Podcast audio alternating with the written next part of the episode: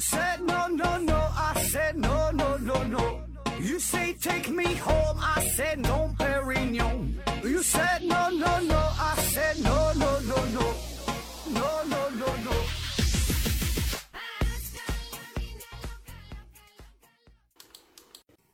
拼命探索，不计后果。欢迎您收听《思考盒子》。呃，本节目由喜马拉雅平台独家出品。咱还是线上硬广，听节目送奖品，奖品呢是一个价值六百元的 3D 打印鞋垫一双，针对于各种患有足疾的朋友。那还有一个奖品是西西家纺提供的乳胶枕一对儿啊。西西家纺，第一个西呢是希望的西，第二个西呢是康熙的熙。呃，你可以在一款叫拼什么什么的平台上边搜索一下西西家纺啊，欢迎大家呢积极参与抽奖活动。然后呢，再上一个硬广，叫烟博士戒烟帖啊，烟博士戒烟帖，戒烟黑科技。呃，有想戒烟的朋友可以联系一下。那之前呢，我们也有一期节目专门介绍过这个产品啊，可以听一听。另外呢，有想进行商业合作的伙伴啊，也可以联系一下。加微信三九六七三零三五三九六七三零三五。那今天呢是一期番外篇的节目啊，咱聊一聊代孕这个事儿。呃，因为前一阵儿郑爽这个事儿闹的，对吧？大伙儿呢都知道了，可以说是火遍了全网。那新闻头条，呃，基本天天都被郑爽一家人霸占了啊，这么点事儿。呃，然后就有很多朋友留言嘛，说想让咱们呢也聊一聊代孕这个话题。那一开始呢，我是拒绝的。嗯，首先咱们节目是不太热衷于蹭热点，呃，其次呢，你说代孕这个事儿，我也没有啥经验啊。如果你让我聊聊避孕呢，我还可以考虑一下。但是因为最近这不是过年了嘛，所以呢，我们公司决定聊一聊代孕这个话题。啊，你看咱这个做科普的，咱咱这思维就是这么的严谨啊。你看这个因果关系。那要说郑爽这个人儿。呃，我一直觉得他就是纯傻叉啊！就无论是智商还是情商，都有严重的问题。智商加情商可能连六十都不到，所以呢，这根本不是说道德的问题，不是素养的问题。很多时候他的表现就是纯傻，纯傻，不掺不掺杂其他什么任何因素都没有，就是傻。呃，所以我感觉吧，咱也不用过多的抨击他啊，反倒是应该给他更多的关怀啊，毕竟他智商搁那摆着呢。那么以他的性格，我感觉无论是在各种综艺节目上的表现，还是平时微博上爆出的各种言论啊，安慰周扬青啊、声援受害者呀，发表的种种言论，就无论啥话从他嘴里说出来，那都是毫无违和感。呃，我是不太惊讶啊，就是这完全符合一个傻逼的表现嘛。但是吧，显然我还是太年轻啊，我还是太低估了他。那么后来这个事儿就是这代孕，对吧？再到这个。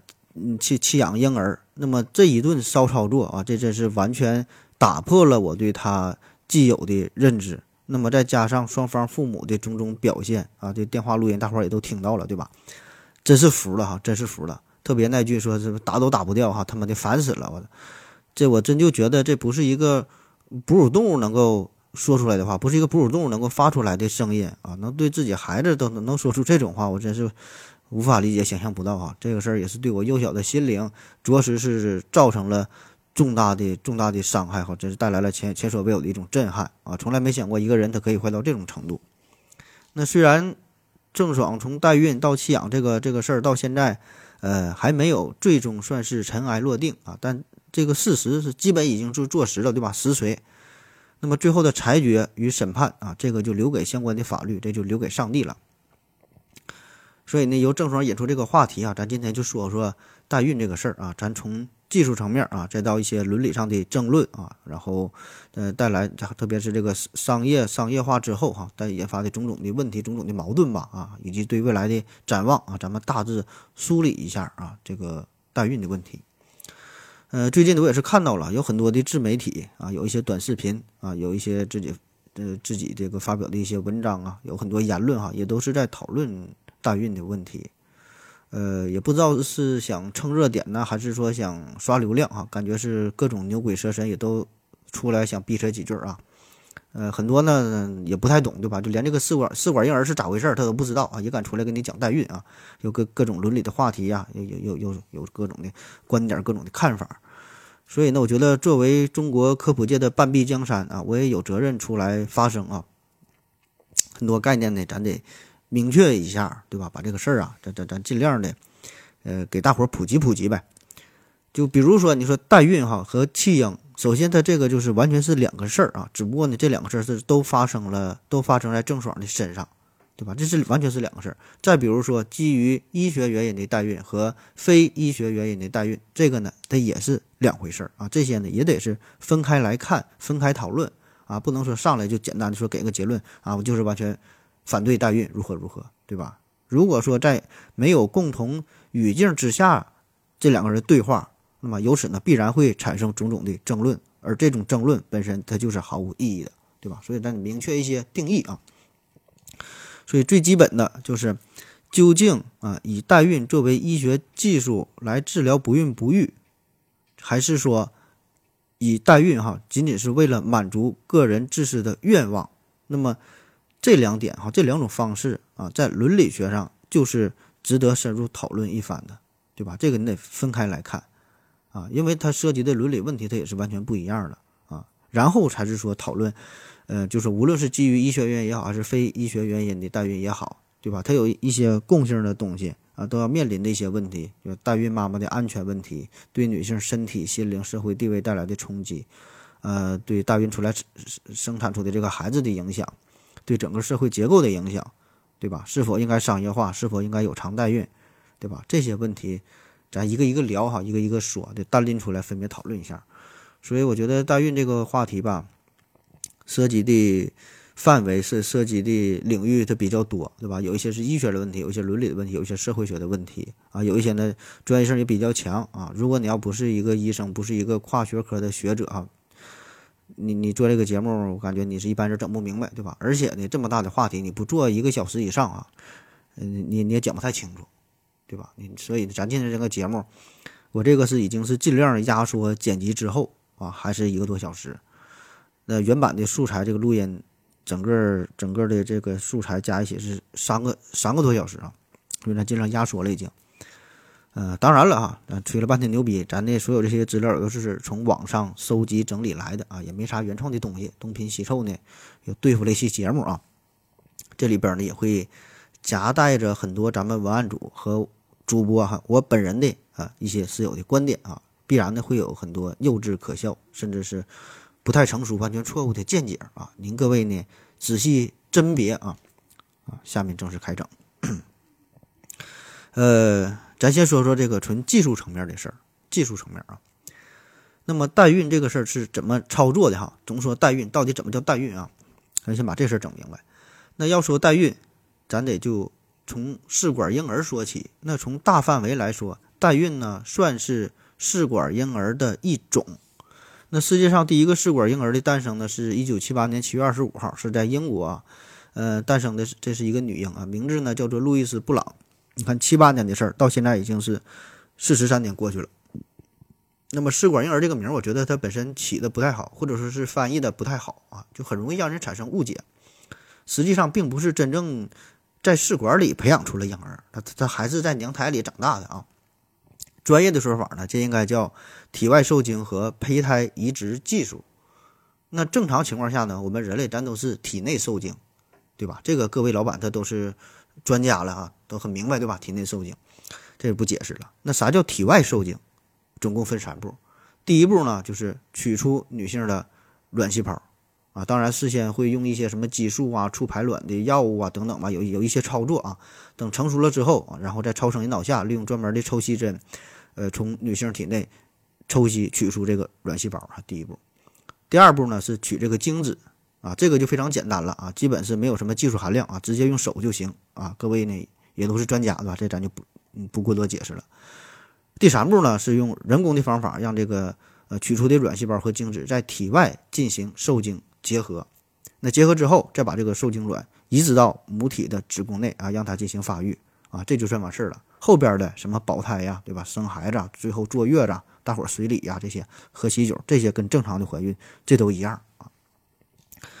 那有人可能会问了，那你你整这一套东西，你这么操，这不闲的吗？对吧？你体外受精啊，先把卵子精子取出来，然后结合在一起，又又又塞回到子宫里，你这没啥意义啊，折腾一圈。啊，你这直接干不就完事儿了吗？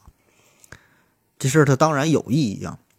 比如说有一些非常严重的输卵管疾病，呃，输卵管呃结核啊、输卵管堵塞呀啊等等这些疾病会导致没法正常排卵，或者是说免疫性的不孕，或者是说有的男性少精症、弱精症，这些都会导致在自然状态下，就是体内受精的话，精子和卵细胞很难结合啊，或者是即使结合了啊，由于子宫内膜一些疾病，这个受精卵着床也很困难。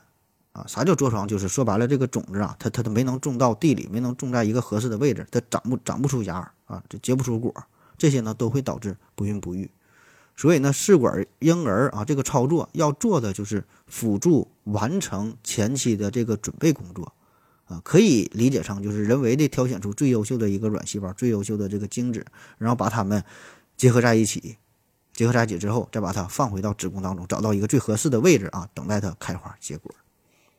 所以呢，这个试管婴儿技术一经出现啊，就给无数不孕不育的家庭带来了福音。那这个呃，这这个试管婴儿主导者哈，英国的胚胎学家也被称为试管婴儿之父，叫罗伯特·爱德华兹。他呢，就是因为体外受精技术，也是获得了2010年的呃诺贝尔医学奖啊，这么回事儿。那我们通常说的这个试管婴儿，涉及的人呢，就是就是这个夫妻两个人哈，就是他俩人。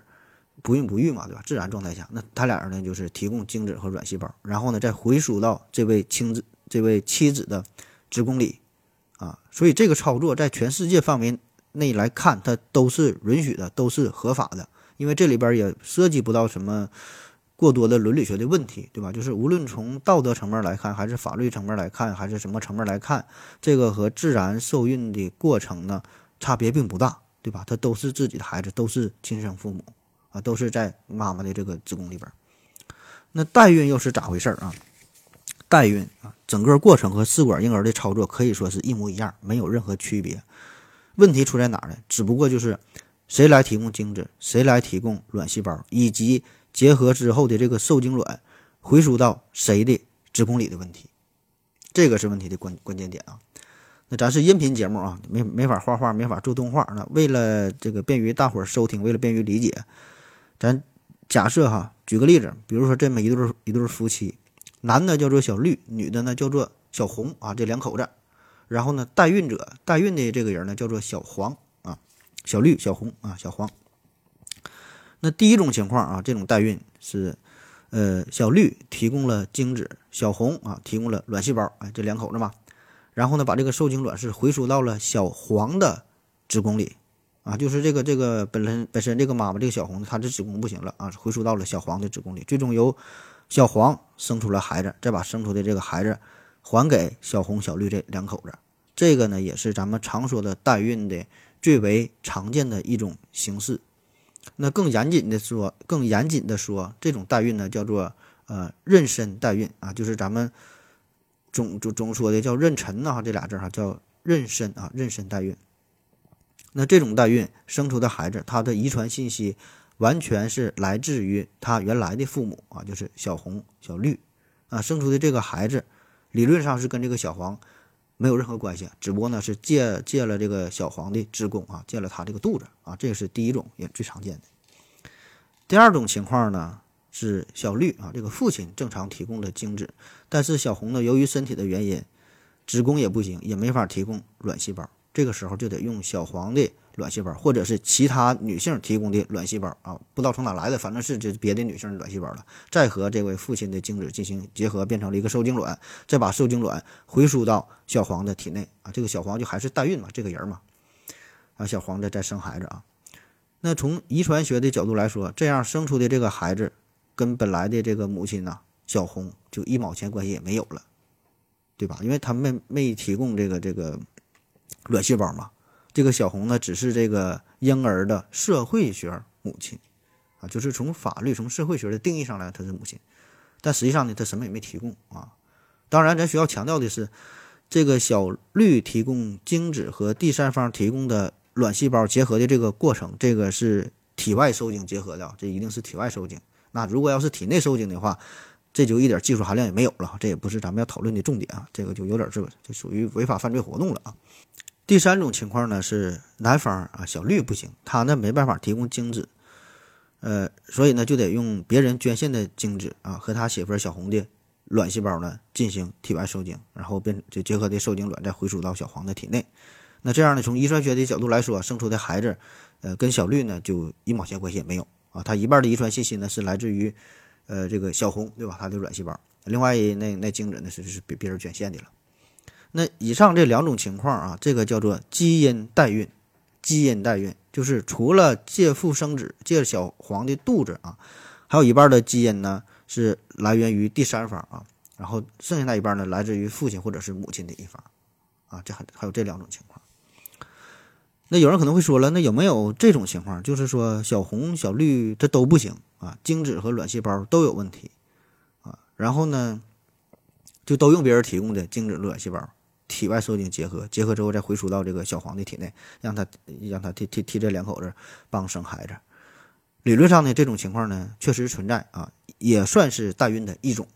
但是呢，你费这么大劲儿，这个其实就跟你领养一个孩子好像也没有什么区别，对吧？你这这孩子他也没有小红的遗传信息，没有小绿的遗传信息啊。你反正你愿意折腾呢啊也行啊，也有这种情况。那好了哈，这个介绍完了代孕啊。大致的这个技术操作啊，那么我们下面了解一下世界各国对于代孕的态度啊。总体来说呢，分这么四大类啊。第一类呢是完全禁止啊，不行啊，咋都不行的。就是比如说咱中国啊、法国、德国，还有美国的一部分州，比如说密歇根州啊、呃华盛顿特区啊、纽约州啊等等吧，有一些州，就是不管是基于这个医学的原因，还是其他什么原因，是不让代孕，法律上禁止。第二种呢叫做部分禁止，啊，比如说英国、澳大利亚、加拿大啊，也有美国的一些州啊，新泽西州啊、弗吉尼亚州啊等等。那对于非商业的、出于人道主义的代孕，这个呢是被允许的啊。那其他情况呢就是被禁止的，叫部分禁止啊，就是说不能你因为你有钱你任性啊，你就找别人代孕，这个不可以啊。而像之前说的，呃，有一些女性先天性的疾病，比如说有人先天就是没有子宫，或者是其他一些因素吧，身体的原因、疾病的原因，如果你能找到。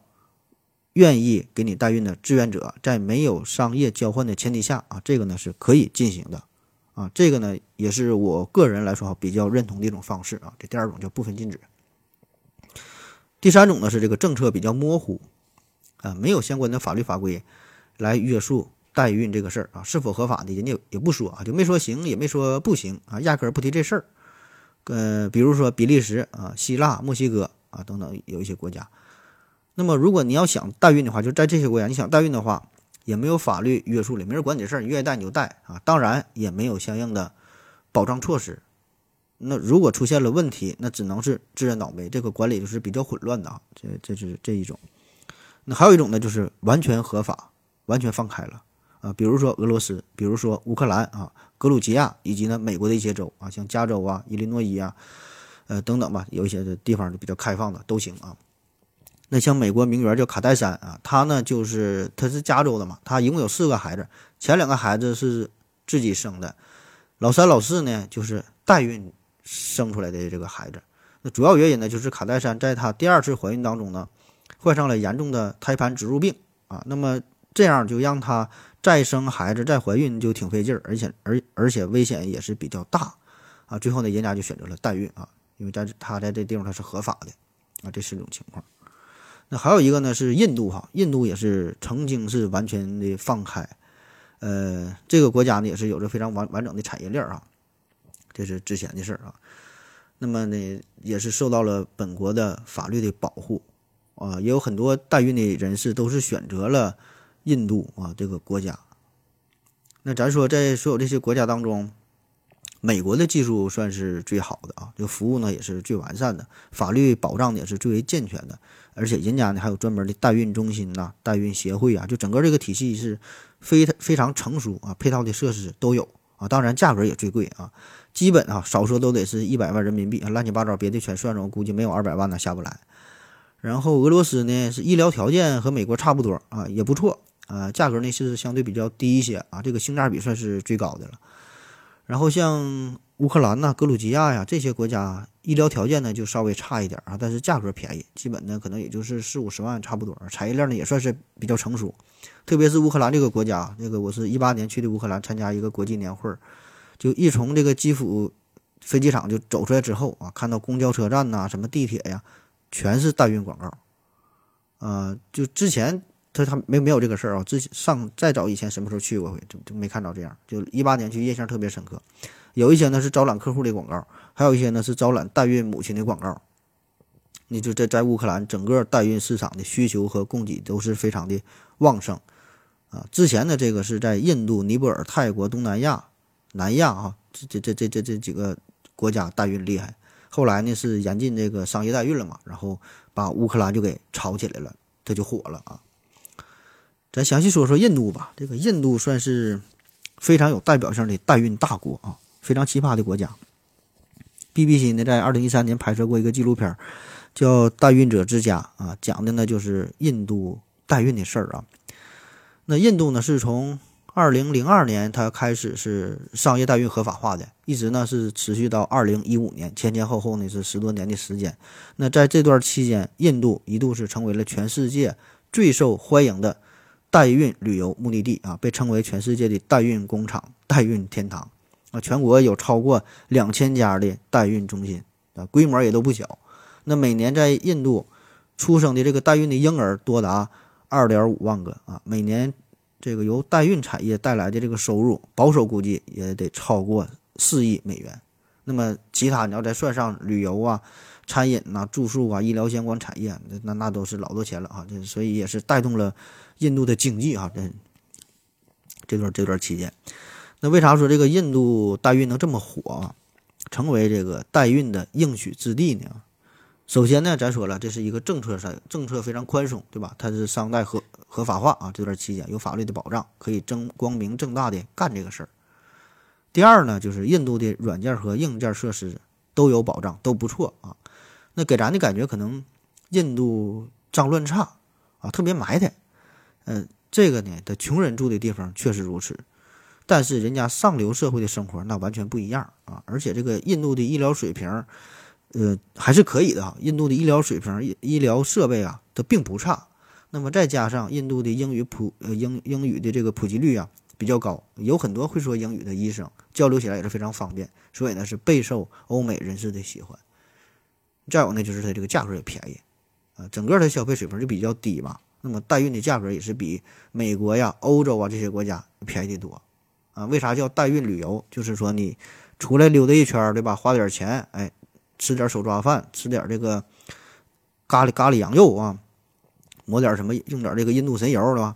然后你还能高高兴兴的抱个孩子回家，还比国内代孕还省钱，对吧？何乐不为呢？啊，叫代孕旅游。当然，还有最重要的一点就是印度它人多，人多，然后整体的经济水平差，文化水平低，有大量的愿意从事代孕的妇女，而且呢，在印度这个男女的。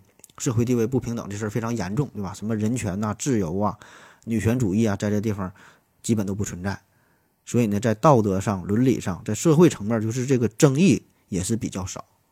那么有的家庭非常贫困啊，男的蹬个三轮，一个月换成人民币这个收入可能就千八百块钱啊，女的呢打点零工，一个月可能也就挣个五六百块钱而代孕一次大约呢就有五六万块钱的这个报酬。对吧？这个可能赶上家里边三四年的收入了，所以钱这个东西可以让一个人活得毫无尊严。那么，在印度这种父权社会和市场经济的双重压迫之下，许多印度妇女或是主动或是被动的就沦为了生育工具。那以上呢，这个是呃代孕哈，在外国的一些情况啊，嗯，比较疯狂，是吧？那说完了外国呢，咱说说国内的事儿。国内啊，咱国内对于代孕这个事儿非常明确啊，这个就是违法的啊。注意啊，这是违法的，但不是犯罪的啊。啥意思啊？像吸毒一样，吸毒在我国并不是犯罪啊，它只是违反了治安管理处罚条例啊，它是违法活动啊，但不是犯罪活动啊。违法和犯罪吧，得分开说，是两个事儿啊。通常咱说犯罪指的啥呢？是触犯了刑法。而这个违法呢，是违反了其他的一些法律法规，那严重程度上要差很多。那我国目前与代孕相关的法律主要有两条啊，一个呢是二零零一年颁发的《人类辅助生殖技术管理办法》，一个呢是二零零三年颁发的《人类辅助生殖技术与人类精子库伦理原则》啊，这两个。那么这两这两个这个。条例当中呢都明确的规定了，说禁止医疗机构和医务人员实施任何形式的代孕技术，对违法代孕者处以警告三万以下罚款，并给予有关责任人行政处分。你品啊，你细品，你看它这里边的处罚都是针对于医疗机构和医务人员，那对于要求实施代孕的人，并没有明确的相应的法律责任啊，所以你也找不到这个处罚的依据。而且呢，二零一六年《中华人民共和国人口与计划生育法》修正案正式颁布。那么其中呢，还有一个小细节，就是草案当中原来有一条叫做禁止以任何形式进行代孕，但是后来最后的修修正案当中呢，这条就被删除了。所以呢，这个会给给我们带来一种感觉，就是好像这个立法者呀，对于界定代孕这个事儿是否违法，也是存在着一些争议啊。所以呢，他就采取了比较谨慎的一种观望的态度啊，暂时的没提这事儿啊。那我们都知道有一个原则，法无禁止即可为，对吧？你没说不让干。啊，那我就可以干。那么法律当中只规定了禁止医疗机构和医务人员从事代孕的行为，但是你可没说作为个人，我去别的国家进行海外代孕也不行，对吧？这个你没说。而且国内有很多灰色地带，一些代孕的这个黑产业。作为你个人来说，你去找人家代孕的话，那么最后出事儿了，也只是找这个代孕机构的事儿，对吧？他并不会因为你去代孕哈。给给你判个判个几年徒刑啊，这个是不会的啊。当然出最后出事儿了，你自认倒霉啊，人家法律也保保护不了你啊。所以咱得把这事儿得说清楚。所以你再看这个郑爽这个事儿，他现在闹得这么大啊，全国人民都知道了，对吧？又是被央视点名，又是被广电总局封杀，可以说是闹得沸沸扬扬。但是呢，最终你也只能是在道德层面上谴责一下，就是单纯代孕这个问题确实是带了，对吧？你也不能把人家怎么地。人家也没触犯到法律，而且代孕的机构又是在美国，对吧？你你你中国这个法律好像你也管不着人家。那有人可能会说了，那你郑爽你不还有一条那弃婴罪呀，对吧？你自己的孩子你不管，这个这个是犯法了吧？那首先呢，咱这个刑法当中呢，并没有弃婴罪这个罪名，那与之接近的是刑法第二百六十一条，是对于年老年幼、患病或其他没有独立生活能力的人。负有抚养义务而拒绝抚养，情节恶劣的，处以五年以下有期徒刑、拘役或者管制。可问题就是，是否拒绝抚养这个事儿吧，很模糊，很难以界定。你看现实生活当中，确实有很多不孝的子女，对吧？没有赡养老人啊，也有一些就不不管孩子的。但是说，因为没有赡养老人，没有养孩子，最后说判刑蹲个几年的，好像并不常见。而且更重要的是，人家郑爽的这两个孩子，他这个国籍呀，他他不是中国小孩，人家是美国的。因为美国美国国籍它有一个叫属地原则，就是不管父母你是哪的人，只要是在美国领土上出生的孩子，那就是美国国籍。那就算是孕妇坐飞机途经美国上空啊，在美国领空出生的孩子，那也是美国的。所以毫无疑毫无疑问哈，郑爽代孕的这两个孩子，他都是美国的，对吧？那么从现有的资料来看，起码他现在还是没没改成中国国籍吧，对吧？那么你中国国籍的父母，你不抚养美国的孩子，这个是否会构成遗弃罪？呃，这个就得看美国的法律去怎么定了啊。因为刑法当中说是具有抚养义务而拒绝抚养的。那么这个郑爽是否对两个美国小孩也具有抚养、具有这个抚养的义务？哈，这个事儿还真就不好判断啊。这有一些法律的。专专业的问题啊，这个反正我也是不太懂啊，我就把这个事儿咱就提出来。那对待这个弃婴这一点呢，各国法律确实有很大的差别。那很多发达的国家，生而不养很正常，这是人家父母的自由啊，跟咱们传统观念它完全不一样，对吧？而且呢，呃，为啥人家会有这种观念？就是人家这个社会保障机制跟得上啊，也很发达，福利很好。不养孩子无所谓，有专门的福利机构去养，养的比你还好，白胖白胖的，对吧？所以说他这事儿真要是发生在这欧洲啊一些国家，你这不违法，也不算遗弃，反倒是会被认为这个人家就是个人生活的一个选择，很正常的事儿啊，没没啥大惊小怪的。所以说，你看我说嘛，郑爽她从代孕再到这个弃婴啊，这是两个问题，咱得分开来说啊，分开来说两个事儿。但是说，从法律层面，不管你是代孕啊，还是说弃婴也好啊，最后从法律角度来说，这个还得专真门真的得留给这个专业人士去评判了。咱只能是在道德上一顿一顿抨击，一顿臭骂啊，姐姐事儿啊。嗯，所以咱这话也说回来，那么代孕这事儿在中国可以说是一直会存在，对吧？一直存在，只是呢，我们绝大多数人呢，之前可能没有在意这个问题啊，甚至说根本就没想过，因为可能还感觉离咱们比较远，对吧？那如果不是因为郑爽这个事儿爆出来啊，我想呢，这个问题还会继续隐藏在一个非常黑暗的角落啊，也许是三年五年之后，也许是十年八年之后，可能才会逐渐引起社会舆论的广泛关注与讨论。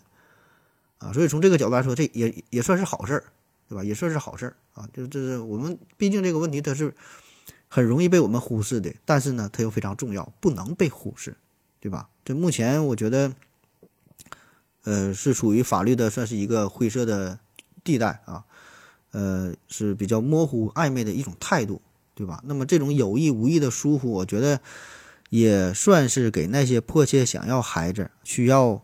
代孕的家庭保留了最后一丝的希望，一丝温暖，对吧？所以这个法律的滞后性吧，啊，这个呢，就是在还没能出台一个更加完美的政策之前，呃，法律具有的最为温情的一面啊。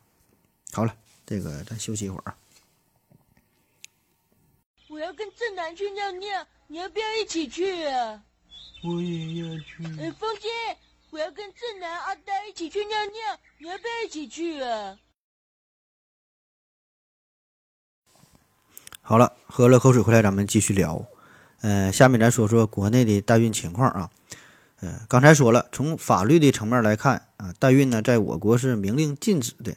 但是法律禁止，并不代表就没有。那么实际上呢，代孕呢，一直是处于一个灰色的地带，也是很大的一个产业。比如说这个香港的福晨集团啊，这个事儿 CCTV 都已经报了，对吧？呃，违法经营代孕是长达了六年，呃，一年代孕的孩子啊，起码呢有二三百个啊，一单生意基本都得是大几十万上百万。那如果是包生男孩，费用呢只是要一百二十万，双胞胎男孩只是要一百五十万，啊，如果你一下子拿不出拿不出这么多钱也没事儿啊，可以分期付款啊，所以它这个整个产业链是非常的成熟，非常的完善了。那咱平时呢，在一些公共厕所啊，特别是一些不太正规的妇科医院呐、男科医院呐啊，搁这些地方也会看到有代孕的、供卵的，什么包男孩、包成功啊、试管婴儿啊，各种这个小广告很多。那据《法制日报》不完全统计说，目前全国的代孕中介起码有四百多家。那为啥会这样啊？就是因为有市场需求呗。那一方面啊，咱说是一些。女明星、女艺人、有钱人为了事业、为了身材啊，会选择代孕，对吧？就是自己他本身他没有毛病，身体挺挺好的，比谁身体都好，的保养的老好了。但是人家呢，就是不想生啊，就是有钱，就找人代孕呗。当然了，这帮有钱人他们更多的呢是选择海外代孕哈，也看不上国内的这些机构啊，这种情况。还有一方面呢，就是个人身体的一些原因哈，导致的不孕不育。那么这些家庭呢，也不愿意放弃最后的机会啊，就是想要一个孩子。嗯，毕竟这个生存和繁衍，这是咱人类要考虑的头等大事，对吧？再加上咱们的传统观念的束缚，呃，残余封建思想的一些影响吧，就虽然也可以领养一个孩子，可是心理上呢，呃，还是不愿意接受，对吧？还是想试一下，对吧？那咱中华民族有个传统美德啊，叫百善孝为先，同时呢，还有一句话叫不孝有三，无后为大。所以呢，这两句话放在一起，就可以推导出来最大的善事儿啊，最孝顺的事儿啊，就是传宗接代、生孩子。特别现在咱说在一些偏远山区啊，也不只是偏远山区，咱就是一一线、二线大城市，也会有这种思想啊，可以说是几千年来流传下来的吧。这个思想是根深蒂固，很难转变。那很多家庭的矛盾，甚至有一些离婚这些案件，对吧？其中一个重要的原因就是因为没有孩子的问题，对吧？那怎么办？最后一招就是代孕啊，终极解决方案。所以说，咱就先抛开伦理的问题啊，就单纯从医学程度、医学这个层面来说的话，这代孕呢这项技术确实是有它存在的意义和必要性，对吧？就是有一些女性由于子宫的原因、身体的原因，她可以提供正常的卵细胞，但是呢，得需要借用别人的子宫啊，让这个夫妻二人的受精卵得以嗯着床，然后呢生长发育。那么从生物学的角度来说，对吧？这个生出的孩子也和夫妻二人的孩子是一样的啊，对吧？这是技术层面。而且咱说这种需求人，他不是少数，不是说几个啊，也不是什么罕见病。那二零一八年中国人口协会发布的调查数据显示，我国不孕不育的人群超过四千万，四千万呐，这比很多国家的人口都多了。这四千万占育龄人口的百分之十二点五。那么相比三十年，这个比例大约只有百分之一到百分之三。那也不知道现在是因为吃的太好了呀，还是说环境因素啊，还是工作压力大呀，还是说别的什么原因哈？我想大家身边呢都会有一些这样的朋友啊，就是结婚好几年，三年五年，对吧？七八年了还没有孩子的，对吧？一定会有。所以说这个比例，你看他刚才给出数据说是百分之十二点五，都不到十个里十个里边他就得占有一个了，对吧？那么大伙儿嘴上不说，心里呢一定也是很着急。毕竟啊，我个人感觉就是说，咱现在主动愿意说做丁克族的这个好像还并不多啊，而且呢，这些不孕不育的群体当中，二十五到三十岁的人群居多。那么，而这个年龄呢，正是生育的黄金年龄。就是没结婚的时候，上大学那阵儿哈，就怕把对方肚子给搞大了。结婚之后呢，怎么搞又都搞不大啊。这这就后悔呀！这年轻时花杜蕾斯还买了，买杜蕾斯这花花了不少钱啊。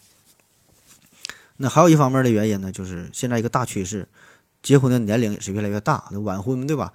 那么一些情侣结婚的时候，可能两个人就都三十四五岁了，是可能上学要找工作呀，忙事业。那婚后两三年又没生孩子，这时候开始着急了。那一看都眼看快四十了，所以这个呢也是错过了呃治疗的一个最佳的时机。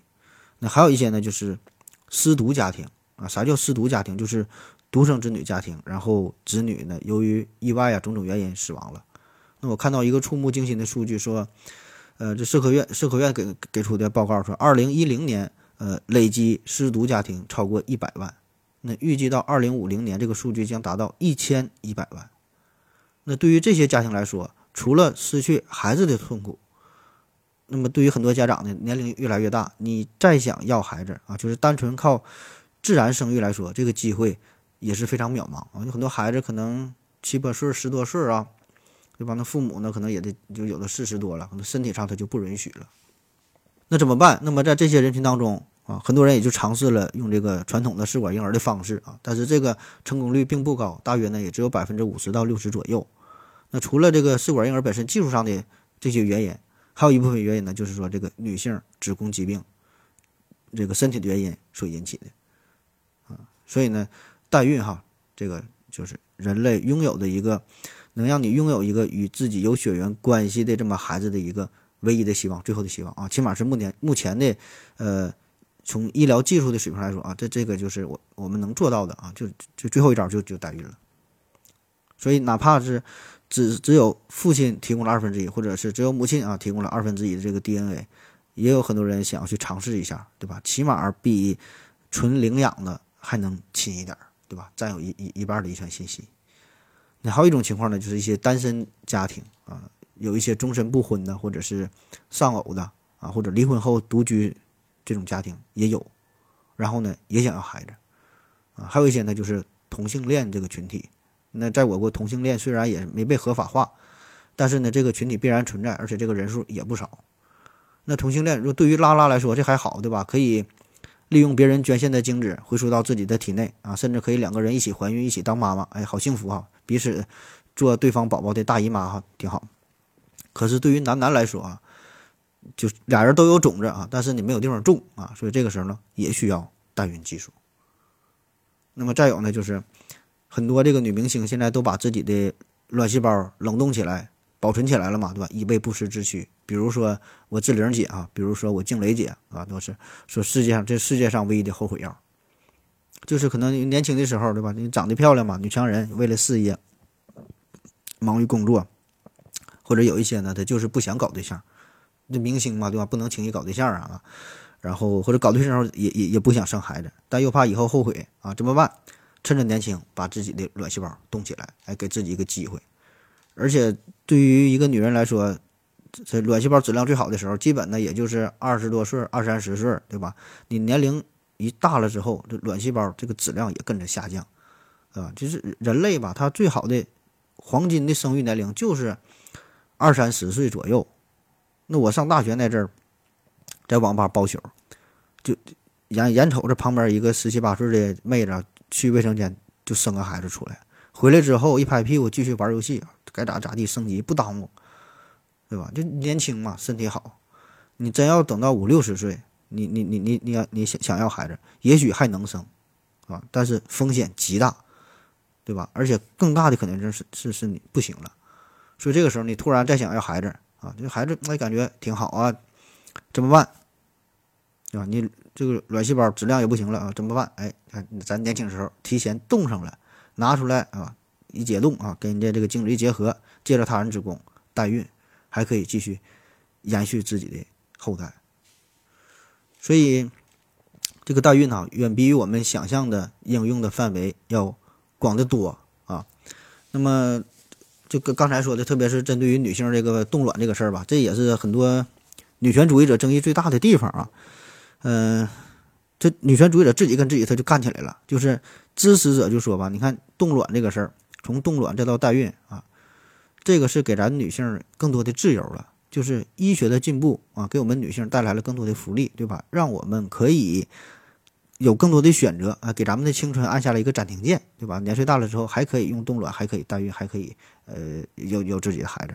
可是从另一个层面来说，就反对者就说了，你确实你这个是自由了，对吧？你这个自由了，你有更多的选择了。但是这种自由与选择是以他人的子宫作为代价。那么这个呢，它不是简单的钱的事儿，啊，它不是钱的事儿。那对于对于个人来说，的确这是你的好处。对吧？但是呢，这个是非常自私的好处，啊，你你你你自己不想生，你找别人。不知道您各位是否生过孩子啊？你怀孕这个事儿，它确实不容易，对吧？从怀孕的那一天起，早期各种反应吧，恶心啊、难受啊、吃啥吐啥，对吧？后期有一些什么高血压、糖尿病啊，各种伴随并发的症状，对吧？那么那么真到生孩子的时候，也无异于一场生死考验，啊，所以说你不能因为有钱。你就把这些风险无情的转嫁到他人的身体之上。那好了啊，下面呢，咱就再从另一个方面就说说这个代孕这个事儿带来的一些负面的影响啊，负面的影响。那有人可能会说了吧，你看说代孕，那不孕夫妇和代孕者这双方吧，都是在知情、自愿的情况下同意的，对吧？大伙儿都是成年人了啊，有权利决定自己的行为。啊，说白了，这一个愿打，一个愿挨，对吧？双方自由平等，没有什么异议，没有受到什么胁迫，也没有对他人造成什么不良的影响，可以说是皆大欢喜，对吧？我出子宫，你出钱，双方都乐意，这不挺好吗？凭啥就不能代孕啊？对吧？你你作为大明星，我就是有钱，我就是想保持身材，对吧？然后这边呢，我缺钱，我也不在意我的身体，我子宫闲着也闲着也没啥用，对吧？俩人一拍即合，他咋就不能合法？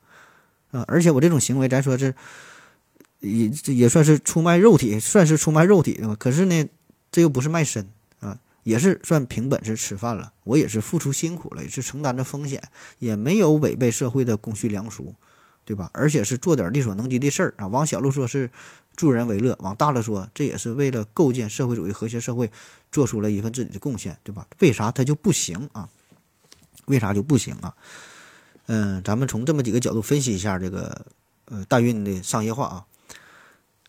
首先呢，这个就是把女性商品化。那么商业代孕，注意啊，这里说的是商业代孕，不是说医学上这种基于医学需要的代孕。商业代孕把未分离人体的子宫作为一个工具，把生育能力作为牟利的一种方式，这个呢就有物化呃活体器官、侵犯人格权的一个嫌疑。那么这个本身呢也是对生命的极大不尊重啊！当然，我这里边啊强调一下，就是说，呃，必须说的是商业代孕，就是说你自己本来能生，但是不生找别人代孕哈，这个是对女性权益和尊严的极大的践踏啊。那么另外那种就是说，本身由于身体的原因，我子宫先天的疾病啊，那个另说啊，那个是另外一种情况。那么代孕本身呢，这个是为了解决不能生育的问题，这是一个医学上的命题。那么在现实生活当中，你商业化之后，有钱人就可以让别人给自己生孩子，那无形之中就把人性、平等、尊严这些都抛在了一边。所以呢，对于代代孕这事儿，如果你身体没有任何毛病，本来能生你不愿意生，找别人代孕，那么这种情况我是坚决反对的。那作为女性来说，如果你承担不了怀孕的这个苦，承担不了生孩子的这个苦，那你真就别要孩子了啊，因为你也一定承受不了养孩子的这个苦。那从怀孕到生孩子，这就是十多个月的时间，对吧？撑死他不到一年吧。可是养孩子这个是一辈子的事儿，就是虽然你有钱，你能把孩子养活的也很好，对吧？就提供各种满足，对吧？雇雇七八个保姆照顾可以，但是呢，你培养出来的这个孩子一定是心智不够健全啊。这一点可以看看郑爽的家庭，看看他的父母，对吧？所以这个事儿他不难理解啊。那么生孩子这事儿，你要是还找别人帮忙的话，我觉得这个就不太适合啊，甚至说不太配啊，做一个母亲。啊，当然，作为一个男性的话，这么说话可能也不太合适，对吧？因为咱也没经历过啊，有点站着说话不腰疼的意味。反正以我非常朴素简单的思想去理解，就是，那你连分娩啊，连怀孕啊分娩这事儿都得让别人去代劳的话，这只能说明你这个人毫无责任感，没有担当。因为孕育生命这是一个连续的过程，这是一个动态的过程，这是一个不可分割的过程。那从感觉到肚子里有生命存在，到胎动，然后到怀孕期间各种反应。呃，再到这孩子出生，对吧？孩子哭啊，学会爬呀，学会走路啊，学会说话呀，开口叫妈妈呀，对吧？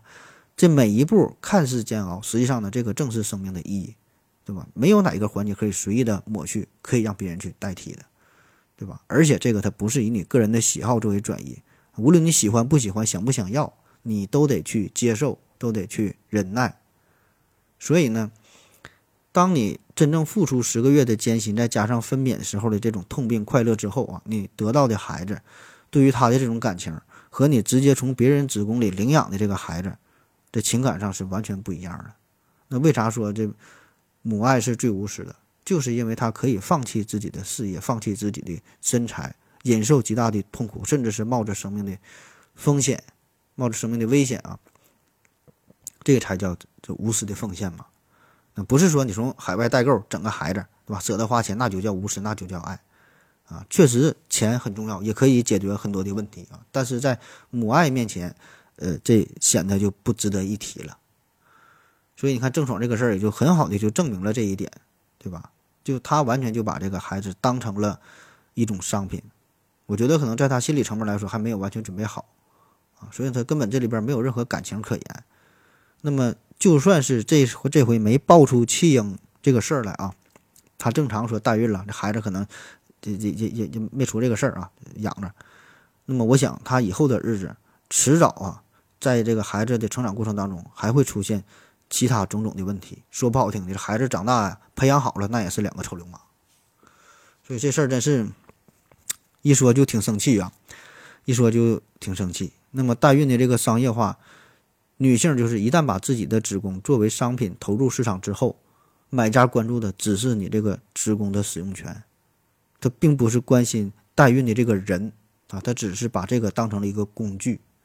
所以呢，在这个市场整个这个行为当中，买家并不会把代孕者当成一个人来看待啊，更别说是起码的什么人格上的尊重，而这个女性本身的价值和存在感也就是荡然无存了。那我国古代啊。其实就是就就这种思想就很严重嘛，对吧？那妻子生不出孩子，那丈夫为了传宗接代，可以名正言顺的找其他女人帮忙，甚至是一纸休书啊，直接把你送回了娘家，女方都没处说理去，对吧？反倒是觉得自己对不起丈夫。那皇上更是如此了，啊，那么多的妃子帮他生孩子，而且哪个妃子如果生出了孩子，那就牛逼了，对吧？完全这就是以结果为导向的，是吧？这个这就是变成了一个生育工具，所以代孕。商业化之后啊，我觉得这个就是父系社会思想的这个流毒啊，一种延续啊，甚至是死灰复燃，所以这个是值得我们去思考啊，值得我们去注意的地方。而且这个代孕这个事儿，对于代孕者本身来说，它也是很容易让人上瘾的啊，这只有零次和无数次之分，就是你有了一次之后啊，你就会不停的代孕下去，因为啥呢？代孕者会觉得。我啥也不干啊，我生个孩子就能拿钱那我又何必那么辛苦的去劳作呢？又何必去努力呢？所以，为啥有很多人反对代孕这个事儿？就是如果代孕合法化、商业化之后，这个就给我们穷人提供了一个犯错的机会，提供了一个犯错的可能性。因为代孕这事儿，你看它不用什么学历，没有什么技术含量，只要你身体好啊，身体健康、年龄合适，那就 OK。那当然，如果你形象好、气质佳，可以接到更多的活儿啊，甚至说这个这个收入也会多一些，对吧？那按照目前市场价格，一年。你代孕一个孩子的收入，起码也得有十多万，将近二十万吧，差不多。这个比很多城市你这个白领赚的都多了，对吧？而且你一天啥也不用干呢。那么，结果就是很多女生她早早就会选择代孕这条路，对吧？何必我还学习呢？何必我还考大学呢？趁着身体好，赶紧多生几个，对吧？在外边辛辛苦苦打拼一年，挣不了几万块钱那代孕一次，回家休息一年半半载的，我再带，对吧？趁着年轻使劲生，对吧？带个三五个、七八个孩子，对吧？攒个百十来万，甚至说一二百万的，回老家舒舒服服过日子，这不挺香吗？所以，一旦开放商业代孕之后，在市场竞争这种大环境之下，在利益利益的驱使之下，一定会有大批大批的人群从事这个行业。而且，钱这个东西，再说他谁都需要，对吧？谁都不怕钱多。那么，谁能保证自己不会说有一天为了为了钱自己也去铤而走险呢？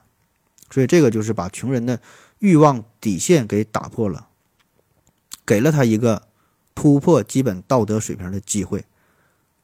就是合法之后啊，他就有很有可能去犯错，对吧？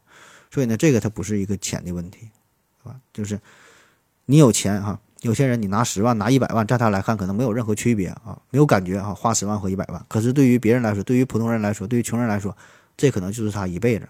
这是一个人活着最后的一个尊严，而且当代孕合法化之后，身为代孕工具的女性一定是处于整个产业链的最低端，那么钱分到他的手里已经是被层层盘剥，所剩无几。那随着竞争的激烈啊，刚开始可能还赚的还还还还还挺可观，慢慢的保证是越越来越少，对吧？中间中间商不断的打压价格啊，竞争会越来越激烈。而且这个代孕这事儿呢，它不是长久之计，这个真是吃青春饭。大好的青春可能也就短短的几年、十几年，岁数太大了，你想带人家也不用你带，对吧？因为大伙竞争啊，谁不找年轻的？所以从长远来看，这反倒会促使底层女性变得更加的贫穷。那年岁大了之后，又没有更好的出路？对吧？所以这个不能从根本上去让他们摆脱贫困，而且这个一旦。代孕产业成为了他们重要的生活来源之后，那他们在整个利益链条上的议价能力会变得越来越低，你没法没有资格跟人家去谈，对吧？所以这个钱就中间商赚差价嘛，都被人家赚去了。而且呢，很可能他们还会让自己的女儿继续选择这条路啊，也不会干别的啊，眼界就这么大。那么这样阶级固化也会越来越严重，叫永世不得翻身，对吧？所以就是最后结果就是。穷人不停地折腾自己的老婆，有钱人呢不停地折腾别人的老婆，对吧？所以这事再往大了说，就刚才举的这个印度这个例子啊，包括现在的这个乌克兰，这其实也是很多发达国家对欠发达国家的剥削，某些人群对弱势群体的剥削，那么受益和风险的分配是极度不平衡、不公正的。所以表面上说这是一个自愿的、公平的交易，但是本质上绝非如此。那有人可能说了吧，既然商业代孕，你看这事儿行不通，那无偿代孕行不行呢？这个确实是一个一一个一个一个一个考虑的另外一个方式吧，对吧？无偿代孕啊，就是排除了呃经济利益的干扰，代孕妈妈可以像志愿者一样，呃，完全是出于自愿的。那么这样呢，尊严上就是没有受到侵犯。呃，那为了避免这个伦理纠纷，这个代孕者与这个供卵的。这一方呢也没有任何的血缘关系啊，不能说了你这个小姨给这代孕啊，对对不行。那么无偿代孕这事儿哈，看起来是挺好，可问题是这种志愿者我感觉可能不太好找，对吧？就是真的你无偿代孕一点报偿报酬也没有，谁愿意接这个活呢？凭啥冒这么大风险，付出这么多这么多辛苦给一个陌生人代孕帮你生孩子呢？对吧？而且咱说，就算是有人这么去做，咱换个角度想，那你这个事儿是不是对于代孕妈妈来说，也是一种不公平了？是不是对他的一种剥削呢？对吧？所以说这个事儿，确实是很难从制度上啊进行制定一个制度进行合理的解决分配啊，很难啊，很难。这还不像说无偿献血，你看咱原来是说有卖血的，现在咱不就是实行了无偿献血嘛？那无偿献血大伙儿都不献怎么办？现在很多的大城市都是出现了血库紧张的局面，很少，对吧？怎么办哈？比如说你家里亲属要做一个大手术啊，这得需要提前备血啊。有人可能知道这个事儿啊，啥叫备血？就是你做手术当中有可能用到血，不一定用，但是有可能用，你不能现用现准备，哎，得提前准备好。然后血库里这个血又不够，那怎么办呢？就在手术之前，让患者的家属你去献血。对吧？你你是献个二百，献个四百，看你这边手术备血需要多少，用你这边需要用多少，那边呢，哎，提前就去献多少，然后回来拿献血证，哎，这边的给给给你准备上，对吧？所以呢，这样就保证了血库供应的一个动态平衡，有出有进。就是虽然献血是无偿的，但是这个办法不就不就把这个问题给解决了吗？可是代孕这个事儿呢，它跟这个它不太一样，对吧？你看还没有一个太好的办法。而且呢，这个还不像这个器官捐献。你看，咱器官捐献，为了避免这个器官买卖嘛，对吧？这这叫无偿器官捐献。那器官捐献，它毕竟呢，更多的时候这人他是死了，对吧？你死了，要不然就火化了，留着也没有用。所以很多人他是他是自愿的，确实我就想捐了就 OK 了。可是代孕这个事儿呢，你要是不给钱，好像还真的就是没人没人愿意干这个事儿。对吧？你很很难找到这个合适的人群啊，所以说不管是商业代孕也好，和无偿代孕也好，确实都有很多的问题吧，嗯，需要我们去解决，对吧？下一个话题啊，下一个话题咱们聊一聊意外啊，意外有两种意外啊，一个呢是代孕母亲的意外啊，就是从怀孕呐到分娩呐，整个对于女性来说都是一个巨大的考验，还有一种意外啊，是婴儿本身的意外啊，咱咱分开说一下。呃，说说这个母亲的意外啊，母亲意外啊。首先，咱说这个商业代孕的话，它必然都是双方都得签合同，对吧？你作为代孕者，你愿意挣这个钱啊，你就得付这个辛苦、冒这个险、遭这个罪。可是，如果说是自己的孩子啊，自己怀孕怀的我自己的孩子，作为母亲来说，在一些极端的情况之下，她可以选择终止妊娠啊，就这个孩子我不要了。那么代孕的话，那情况就不一样了。很多时候你是身不由己。咱举一个简单的、通俗易懂的这这个例子啊，比如说你怀孕期间，然后呢，孕妇去愿意检查嘛，啊，一看，哎呀，你这个情况不太好，嗯，现在挺危险的，不建议继续保胎、继续怀孕了，就就终止妊娠哈，赶紧流产吧。你要非得要这个孩子呢？你这个有百分之八十可能性啊，最终导致孕妇的死亡啊。咱就举个例子啊。那么对于一般的家庭来说，一般的正常这个夫妇来说，那面对这种情况，这孩子多半就不要了，对吧？你百分之八十死亡风险多大呀，对吧？何必冒这么大险要孩子呢？不要了。但是对于代孕来说，那就不一样了。你这个时候，你孕妇你就不能自己做主了，对吧？人家拿钱，人家想要孩子，看中的就是你的子宫和子宫里的孩子，你死活跟人家不发生关系。那就算是事先签了合同，也没法把所有的情况一一。列举出来，对吧？因为医学上这会有很多很多的意外，没法一一列举，所以这个时候涉及到的人为比较多，而且是都是涉及到生命的事儿，对吧？而且咱说这类合同，它很多它也是完全不平等的，代孕者呢也是永远处于弱势的这一边。那我查到的一个资料说，之前这个商呃印度的商是商业化商业化的这个这个代孕。很多机构的同意书当中都明确写了，如果发生某些意外情况，都是优先保护胎儿的性命。你至至于代孕者，那是谁管你呀？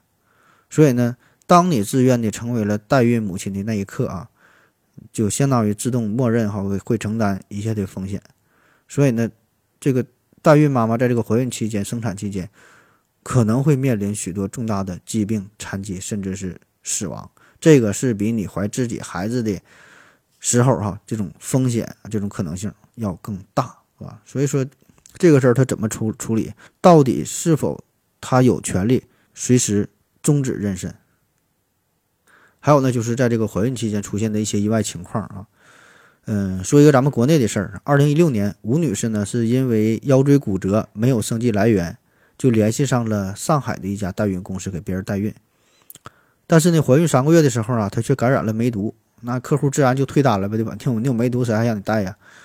然后这个吴女士她非常怜惜这个胎儿啊，毕竟是个小生命在自己在自己肚子里，拒绝流产，偷摸的跑回老家就生下了这个孩子。啊，当时因为没有钱嘛，就把这个出生证就给卖了，卖了两万五。然后现在孩子呢是越长越大，没法上户口，这这这这事儿不就爆出来了？你现在再想上户口呢，就得需要做亲子鉴定。那那人家客户人家能管你这事儿，对吧？所以这事后来上新闻了。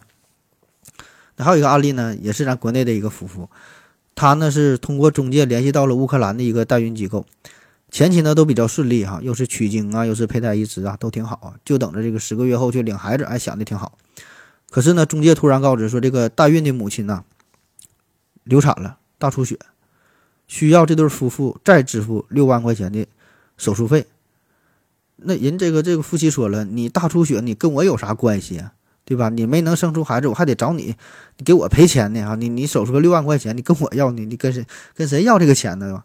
可是人家那中介机构说了，你不出钱可以啊，你不出钱我就立马销毁在医院当中所有剩余的这些受精卵，啊，因为代孕这个事儿，它不是说的就就一个受精卵，很多时候回输要回输好几个，提前准备取卵那都要取取很多的，啊，这这准备这个以后什么再用嘛，所以中介就拿这事儿威胁他，所以你说咋办啊？就是千万不要以为有法律啊就能够万事大吉。啊，像像这种就是高风险高回报的行业，你永远也不知道有有有哪些未知的幺蛾子在在在等着你，对吧？你想都想不到的很多很多事儿。那么再加上啥？这是海外代孕，你相隔两地，语言又不同，法律上的事儿你更闹不明白，对吧？即使是在合法代孕的国家，也很容易让这个这这这个代孕这个这个夫妇啊陷入被动的境地，所以会很多很多的问题。那么，而且再加上本身代孕者这个生活的状况是极其的恶劣，风险性极大啊，风险性极大。那韩国有一个悬疑电视剧叫做《Voice 三》啊，那么这里边讲了一个案例，就是涉及到非法代孕的，有兴趣的可以看一下。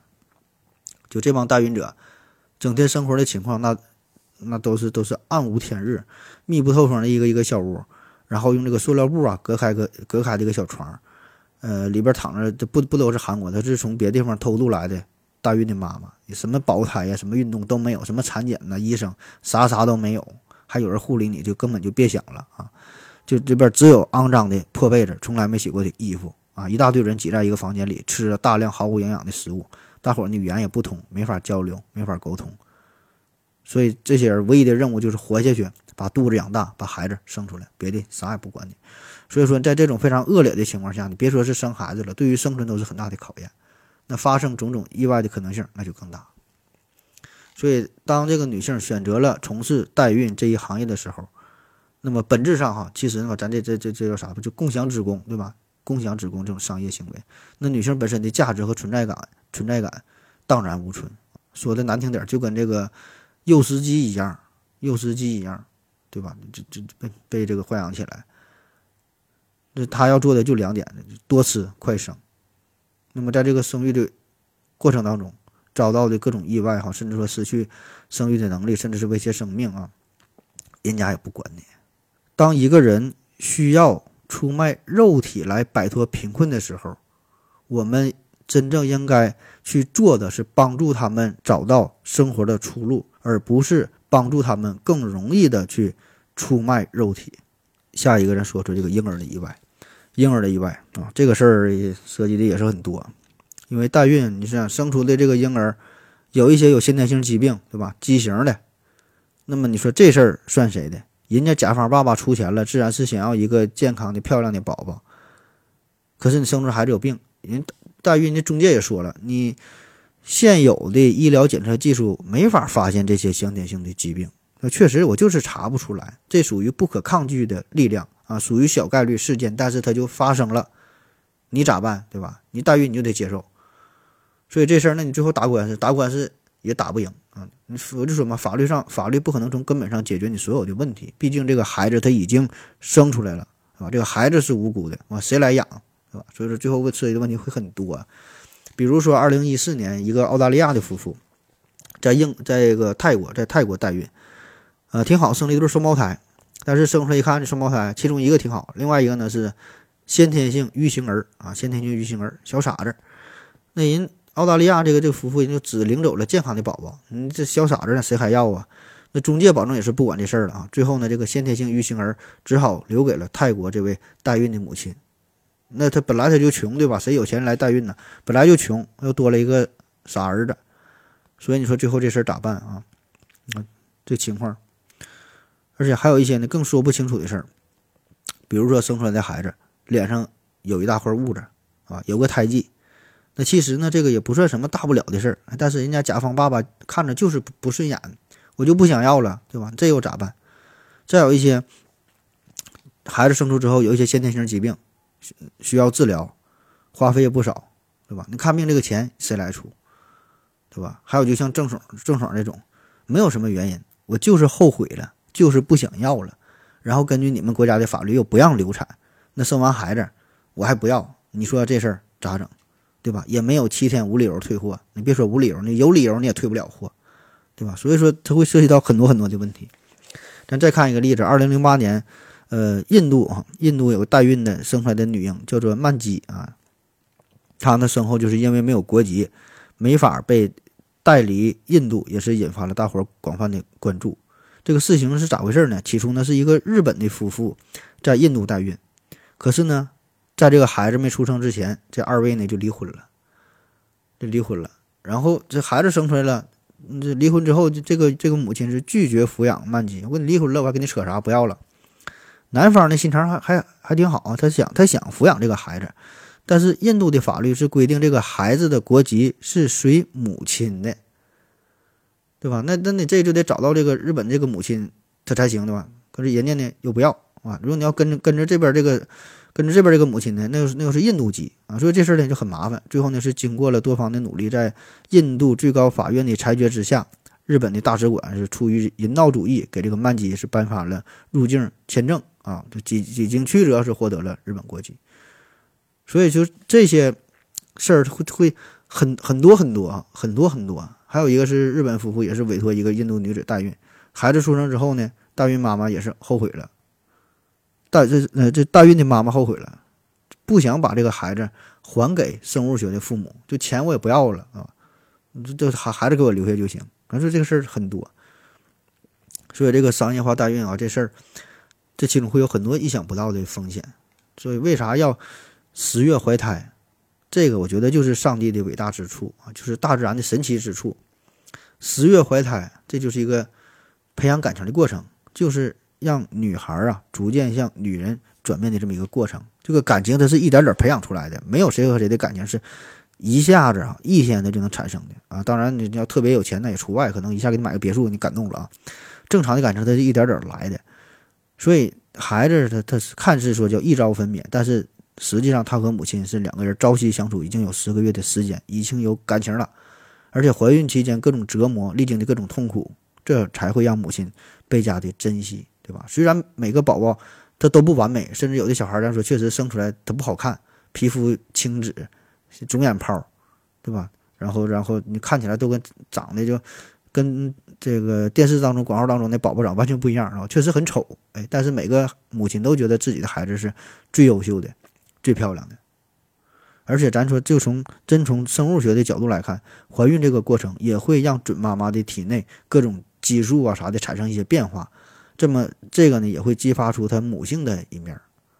所以呢，这些呢也都是商业代孕哈，暂时呢没法去解决的问题啊。啊，咱休息一会儿。我要跟正南去尿尿，你要不要一起去啊？我也要去。哎，风姐，我要跟正南、阿呆一起去尿尿，你要不要一起去啊？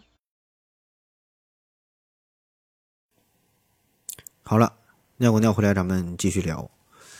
说古今中外呀，由于种种原因吧，很多人呢都不知道自己的父亲是谁。比如说秦始皇，但是呢，一定知道自己的母亲是谁。啊，因为谁生的谁是妈，对吧？这个很好判断。可是呢，这个代孕技术出现之后，对于母亲的定义啊，就提出了严重的挑战。到底是以分娩者为准，还是以血缘血缘关系为准？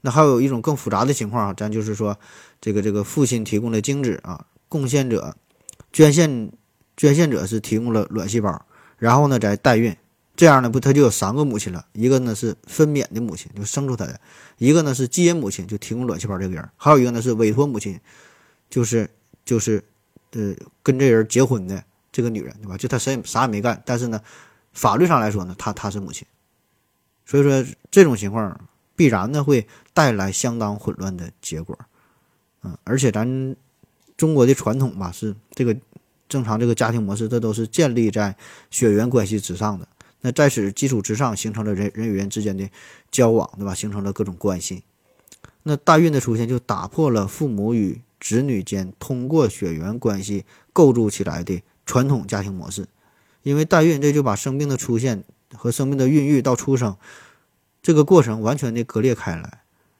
那么法律也不能从根本上约束大家的思想和行为啊。有人说了，这事儿其实也简单呐，对吧？不管你几个母亲也好，是什么代孕也好，提前你都签好合同，双方呢都签字画押，对吧？该谁的孩子就是谁的孩子，一切按照协议来办，对吧？这没啥可争论的，想法很好。可是实际当中，实际生活当中，他他一定会出现一些你意想不到的问题。比如说呢，这个是前几年发生在我国上海的一个案子啊，说二零一零年，呃，无法生育的陈女士和丈夫罗先生通过购买卵细胞，然后呢再通过代孕，是生了一份一对龙凤双胞胎，也挺好，对吧？这个一家四口人幸福过日子，哎，没啥事儿。但是呢，三年之后，这个罗先生却因重病身亡。所以这个时候呢，就涉及到了孩子抚养权的问题。这个孩子的爷爷奶奶说了：“你看，你这个孩子他不是陈女士所生，卵细胞呢也不是他的，所以呢，跟你这个血缘上没有任何关系。”啊，一审呢，陈女士败诉哈，这个孩子的抚养权是归爷爷奶奶所有。但是陈女士不服啊，对吧？那毕竟说我也是付出了辛苦，我也非常喜欢这个孩子，她就想争夺这个抚养权，就再次上诉，然后再次开庭审理。最后呢，上海市一中院就认为。这个龙凤胎呀，是陈女士与罗先生结婚之后，由罗先生与其他女性以代孕的方式生育的子女，属于缔结婚姻之后夫妻一方的非婚生子女。那两名孩子出生之后，一直是随着这个夫妻二人共同生活长达三年之久。那么在罗先生去世之后，又随着陈女士共同生活长达两年。那陈女士与这个孩子已经形成了有抚养关系的继父母子女关系。其权利和义务适用于婚姻法当中关于父母子女关系的规定，而作为祖父母监护顺序是在陈女士之后。所以呢，这个爷爷奶奶提提出的这个监护权、抚养权呢，这个主张不符合法律规定的条件，同时呢，又考虑到从儿童这个这个最大的利益这个原则出发啊，那就由陈女士取得了最终的监护权。啊，这样呢是有利于孩子的健康成长，啊，就改就就又改判啊，驳回了原来这个这个上诉人这个祖父母就爷爷奶奶的这个诉讼的请求。那么说这个案子哈，重点呢不是说这个最终判决如何如何啊，而是说代孕这个事件呢，涉及到的行为主体人很多，那么这样呢就会造成许许多多的现有法律之外的意想不到的这个矛盾出现。啊，虽然我国法律现在是明令禁止代孕的行为，但是代孕的这个事件哈，这个事实它是客观存在的。那么由此呢，也会引发出很多关于代孕子女的监护啊、抚养啊、继承权呐，对吧？等等一系列的问题。啊，虽然有一些问题可以通过法律的手段进行规避和解决，但是呢，由此所触碰到的传统的观念哈，一些思想上的问题，却很难。从根本上化解，也不是法律所力所能及的。咱们再看一个人类代孕史上最著名的一个案例哈，叫做 M 案啊，美国的 M 案。这是上世纪八十年代发生在美国纽约，呃，有一对儿这个医生夫妇啊，他俩是典型的中产阶级，很有钱啊，医生嘛都有钱。但是这个妻子呢，因为这个疾病呢没法生育啊，就找到了一对儿开垃圾车的夫妇啊，这俩人呢。没有钱，那双方就达成共识了，甲方啊，这医生提供精子，然后呢，乙方这个开垃圾车的这对夫妇呢，提供卵细胞和子宫进行有偿代孕，价格呢是一万美金啊，这上世纪上世纪八十年代好像也也是不少了吧。那么一年后呢，乙方哈确实呢也是顺利的生下了一名女婴，可是这个时候呢，他们反悔了，拒绝这一万美金的报酬啊，孩子呢我也不要，我这个钱我也不要了，我就要这个孩子，我自己养这个孩子。然后呢，双方就僵持不下，甲方这对医生夫妇你就把乙方给给告到法庭，对吧？因为你这事儿他已经谈好了，对吧？合同上已经写着的，我拿这个钱你帮我生孩子，完最后你你你说你你反悔了，你这是不按合同办事儿啊，对吧？那在一九八七年，这案件呢，在美国新泽西州呢开庭审理。那一审的时候，法庭判定这个合同、这个契约是有效的，对吧？确实白纸黑字上面写着呢。然后呢，就把这个孩子判给了甲方医生这对夫妇，是吧？感觉这没有什么毛病啊，对吧？这不这不就是按章办事儿呗？可是结果呢，却引发了公众们的强烈反对，大伙儿不看了啊，又进行了二审。二审，这个新泽西州高等法院推翻了一审的一审的判决，认定这个代孕合同无效，恢复了乙方妻子作为母亲的权利。啊，但是呢，又考虑到这个孩子的成长环境，考虑到这个这个两个人的家庭背景，暂时呢还是由甲方进行监护，乙方呢可以随时去探望。所以呢，你看这个结局，我觉得呢就可以用皆大不欢喜来形容。因为这个案件当中，每一个参与者涉及到每一个人，他都是受害者，包括这个无辜的孩子，对吧？你看这个甲乙双方这四个人都没有获得孩子完整的抚养权，对吧？你这边说监护，那边去探望啊，他能正经过日子吗？对吧？而且这个孩子也一定是被迫的，在一个畸形的和这个社会伦理格格不入的家庭当中成长，对吧？这个注定也会对他带来一些身心上的影响。嗯，这个案件的法官，呃，魏论池嘛，他就说，这就是在出售一个孩子啊，至少是在出卖一个母亲对其孩子所拥有的权利。这一合同完全背离本州法律的目的，他为顾及收养的恰当性，导致了母子分离，而这一切都是为了钱，利益的动机支配，渗入并最终控制了这一交易。必须明白。在一个文明的社会，有一些东西是金钱不能购买的，啊，这是当时这个法官的发言。那么这一段振聋发聩的话语啊，也成为了对于代孕合同的一个经典判词，啊，也不禁让我们重新审视这个法律的边界到底在哪儿，对吧？虽然是签了合同，但这个合同真的就有效吗？对吧？这也是值得我们去思考的，就是。法律当中，或者是说你这个签署的合同当中，那些冰冷的条款是否可以真的就去约束人的行为？是否就可以割裂人与人之间血缘之间的这种这种这种温情啊？所以你看，就是事先签署了合同啊，即使是具有法律的保护，它并不能解决所有的问题，法律啊，更多的时候它只是一种补救措施，就是问题问题出现之后才能彰显出。它的作用，虽然这个代孕表面上看起来是双方你情我愿啊，甚至说是互相帮助，但是最终的结局并没有一开始想象的那那般美好，对吧？都是开始的很美丽，结束的没道理啊！想想又很可惜。有一部韩剧啊，叫做《特殊案件专案组》啊，这里边也有一集是讲的这个由由这个代孕引发的矛盾。啊，也是这一个代孕者啊，生完孩子之后呢，母爱泛滥，对这个孩子是朝思暮想啊，日思夜想，最后呢得了精神病，就想这个孩子，最终呢是通过制造一个绑架案的方式，企图呢夺回啊夺夺回自己的孩子。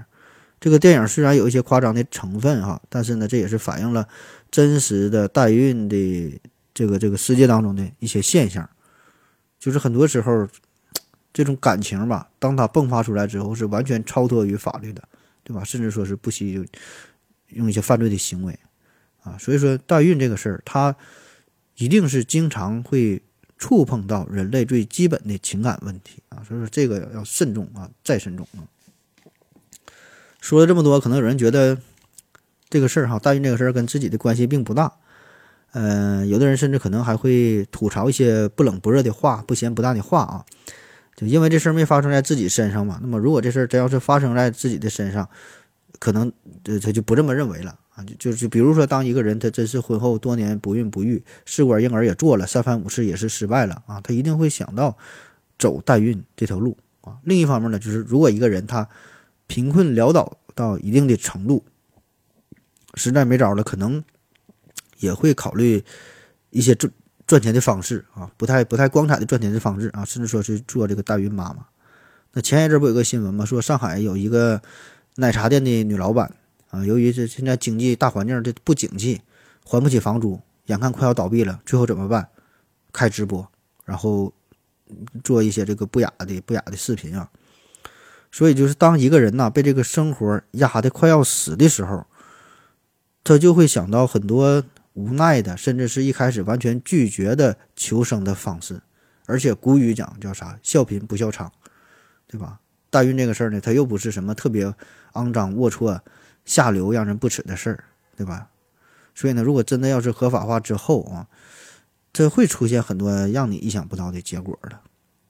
嗯，当然这还有很多其他方面的问题啊，咱这个只是挑了几个重点的，很容易咱想到的，对吧？还有一些，比如说代孕妈妈这个是否有保密的这个义务，这个婴儿他是否有知情的权利，长大之后是否要告诉他，是吧？是否必须要告诉告诉他，还是说必须要保密，对吧？这个这个权利是谁来掌握，对吧？对这个孩子是否公平，对吧？你告诉他是公平，还是不告诉他是公平？怎么叫怎么叫公平？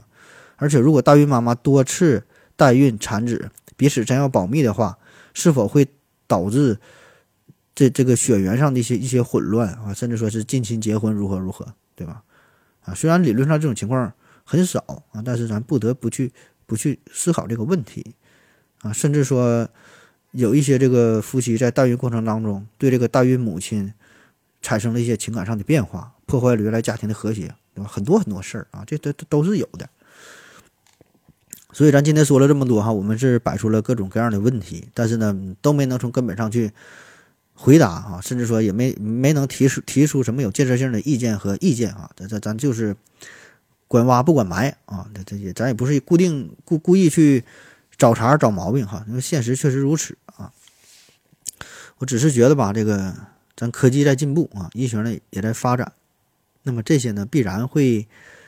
对现有的社会准则吧，提出种种的挑战啊，就像是说安乐死啊，什么基因编辑呀，对吧？这些技术，嗯，咱们不能说的一否了之，对吧？这绝对是一种懒政的行为，是一种不负责任的行为啊。当然，结合咱们中国的国情这个大形势啊，嗯，现在你要说是放开代孕，它保证是不合适，保证是为时尚早啊，因为我们现在就就连对胎儿的。性别这个事儿还有非常明显的倾向性，对吧？所以呢，这也是导致了咱很多辅助生殖技术啊很难推广，对吧？所以更别说是代孕这么敏感的话题了。啊，就是本来挺多这些医疗技术它都是好事，出发点也都是好的，但是我们总能是剑走偏锋，整点这个歪歪门邪道的事儿啊。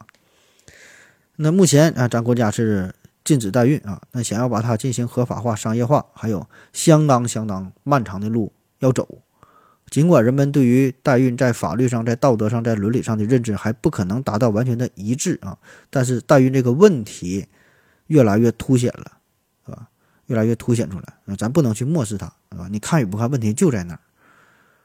嗯，个人感觉吧，代孕这条路呢。迟早也得要走啊，迟早也得要走。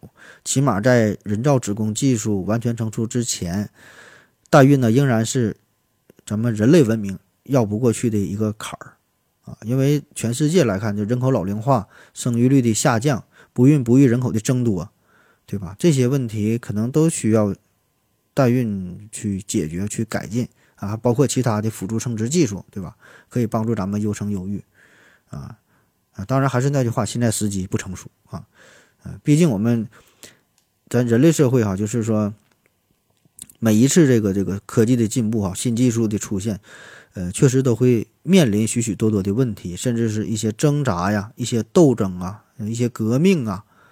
而科技的进步、医学的发展，这本身它实际上是给我们提供了更多的工具、它并不是来制造麻烦、制造冲突的，对吧？那么对于那些自身身体的原因、一些疾病的原因没法生育的家庭啊，对于这种女性啊，我觉得咱们可以再考虑考虑，可以再研究研究啊，相关的政策法规咱也不断的跟进呗，对吧？完善呗，对吧？啊，因为目前来说，这个代孕仍然是辅助生殖技术里边的一个终极解决方案了。那相比于什么人工受精啊、试管婴儿啊，对吧？它的这个对伦理的挑战确实也要更高。但是这些呢，也不是我们拒绝代孕的理由。那目前来看呢，我们还没有特别明确的、详细的规章制度对代孕这个事儿进行详细的解读啊，进行更多的要求，对吧？我个人感觉，反倒是好像。好像是在有意的、无意的去去回避代孕这个这个事儿啊，好像是想避而不谈。但是你不谈不行啊，对吧？你你你你不谈不行啊。你你不管法律上的态度如何啊，就算你只是简单的说全面禁止啊，但是这个根本不可能从根本上杜绝代孕事件的发生。这个事儿必然会有啊，因为大伙儿有这种需求，这个人群很大，对吧？在黑黑市上价格炒的也很也很高。啊，而且这些代孕技术，这些安全性也无法保障啊，所以说现在这个市场非常混乱嘛，对吧？而且本身这个操作啊，从单纯技术层面上操作上来说呢，也并不是很复杂，嗯，然后呢，很多小诊所可能自己整一整，可能也就能搞定，对吧？所以呢，有这么巨大的市场要求，对吧？有这么多的人群啊，这事儿又不难啊，所以这个灰产一定会存在，所以这个问题已经是浮出水面。所以咱不得不去重视啊，并不是说你一令禁一令禁止就能彻底解决的。所以呢，这个也是咱们做这期节目的一个一个一个初衷啊，就是呼吁有更多的人啊，特别是专业的人士能够关注这个问题，从国家到政府，对吧？也是希望能够投入更多的精力吧，去去研究一下这个事儿。对吧？举一个不恰当的例子，就是很多学生、很很多家长、很多老师反对学生早恋啊，说禁止早恋。可问题是，你说禁止这事儿，他就能禁止吗？对吧？他保证是不能啊，对吧？所以你得想想办法去从根本上解决这个事儿，对吧？不管你是疏疏这个什么疏通啊，什么引导啊、教育啊，对吧？而不是说的上来说禁止不行，对吧？那你保证解决不了。归根到底啊，这个代孕本身呢，只是一种辅助生殖的技术。那你应用好了，可以给众多不孕不育的家庭带来福音；那你应用不好，这就背离了自然孕育生命的神圣感和使命感，极大程度的挑战了传统社会的伦理道德底线。那由精子、卵细胞、子宫组成的三部分，也牵动了越来越多人的利益和情感。有人呢会因此获得情感和心灵上的慰藉，有人呢却以此作为作为一门生意，从中获利。所以你说一句废话就是。代孕呢是就是一把双是一把双刃剑，对吧？代孕什么是一把达摩克利斯之剑啊？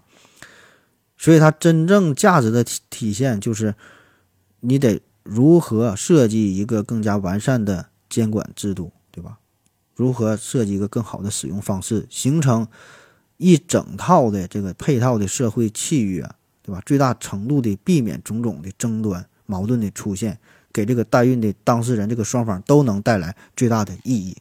你看咱这个废话说的哈，多废人，啊，因为这这代孕这种行为，它所带来的啊，一定是一种全新的社会伦理关系，包括说家庭成员之间的关系，对吧？那么这就需要配套的公权力的保障，要有相应的社会制度啊，也也也也得进行补充，对吧？甚至说需要一些心理上的咨询啊，呃，医学上的辅助啊，社会的福利等等很多方面一些援助、一些救济。那从这个立法的角度来看，它有一个重要的使命，就是说要促使医学医疗技术回归它的初心，回归它的本质，避免不必要的增值服务。啊，当然说了这么多嘛，这些都都是废话，对吧？都是官话，都是废话。我想啊，从来也没有说哪一种技术从它一出现就非常完美，对吧？都是。一点点的去出现问题，往上发现问题，然后呢，再不断的改善解决问题，啊，就像是原子弹一样。你说原子弹它有啥好坏之分，对吧？只是说人类的科技发展到一定的阶段，这是一种必然的产物，甚至说你想躲都躲不过去，一定会出现。就看在它出现之后，人类如何去利用它。也从来没有说，再说哪一种行为可能就说它就是合法，就是不合法的。对吧？所以很多事儿它都在于讨论，都在于不断的进步、不断的改善。那所谓的法律，它就是想保护每一位社会成员追求幸福的一个权利，对吧？同时呢，你又不能损害别人的利益。那所谓的道德呢，这也是绝大多数人顺应人性的一种自然的倾向。那所谓伦理，就是人类文明不断沉淀下来的一个结果，对吧？那么这里边无论是法律呀、道德呀、伦理呀，它都会随着人类文明的进程也不断的更新。M 案当中，威廉斯法官还有这么一句话，他说：“任何在孩子出生之前所做的决定，在其重要的意义上来说，都是信息不全面的。”啊，我觉得这个话是道出了问题的本质啊！任何在孩子出生之前所做的决定，在其最重要的意义上来说，都是信息不全面的，对吧？你孩子出生之前和出生之后，你的想法完全是不一样的。所以有时候我们仅仅依靠个人理性进行各种选择的时候啊，我们会发现，其实我们的理性是非常有限的。好了，感谢您的收听，谢谢大家，再见。